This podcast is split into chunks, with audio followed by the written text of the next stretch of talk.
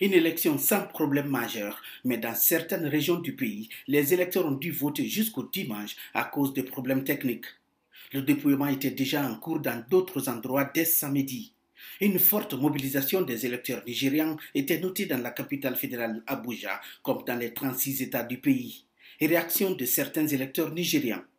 Comparé aux élections de 2019, il y a eu quelques améliorations. On voit comment ils ont réussi à inscrire les électeurs en une si courte période. Il y a eu quelques améliorations dans le processus électoral.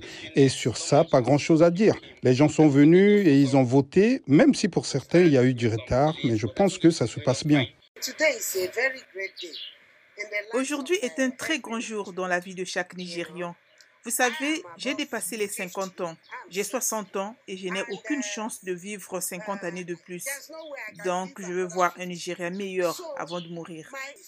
Les élections présidentielles et parlementaires du samedi ont été aussi marquées par des longs retards dans plusieurs endroits du pays. Les responsables électoraux mettent en cause des problèmes techniques et l'absence de registre des électeurs. Une situation qui dénonce Aisha Yessoufou, une activiste nigériane.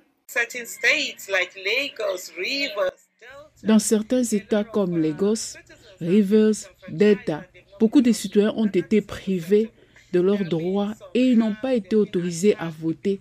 Et ce n'est pas acceptable.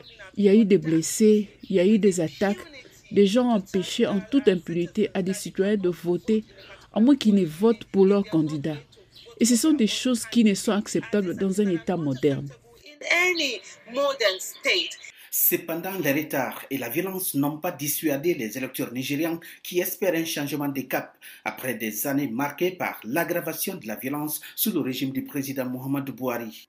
Grace Oko vit à Abuja. Elle espère que le président qui sera élu fera de la lutte contre la corruption et le népotisme sa priorité.